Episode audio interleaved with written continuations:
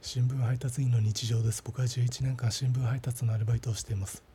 今日朝刊配達中の午前4時台一軒家のポストに新聞を入れようとしたら僕の右耳に虫が飛んできました。僕の右耳に虫が飛んできてうわっっ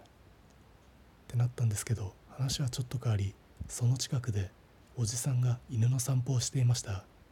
ブルドッグみたいな見た目ユーモアな犬を連れていました。そのおじさんはマスクをしていなかったので顔がはっきり見えたんですけどそのおじさんも飼い犬と同じような顔をしていました。今日夕刊配達中の午前3時台マンションの前の通りでそのマンションに新聞を何部持っていくか数えていました。すると歩いている知らないおじさんに「こんにちは」と挨拶されました。最初そのおじさんがマンションの管理人さんかそのマンションの住人さんかと思ったんですけどおじさんはマンションに入らずどこか遠くへ歩いてきました。よくよく考えるとただ歩いているおじさんに挨拶されただけでした。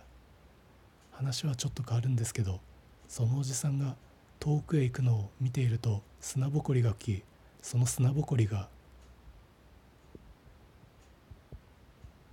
カップ焼きそばの匂いがしました。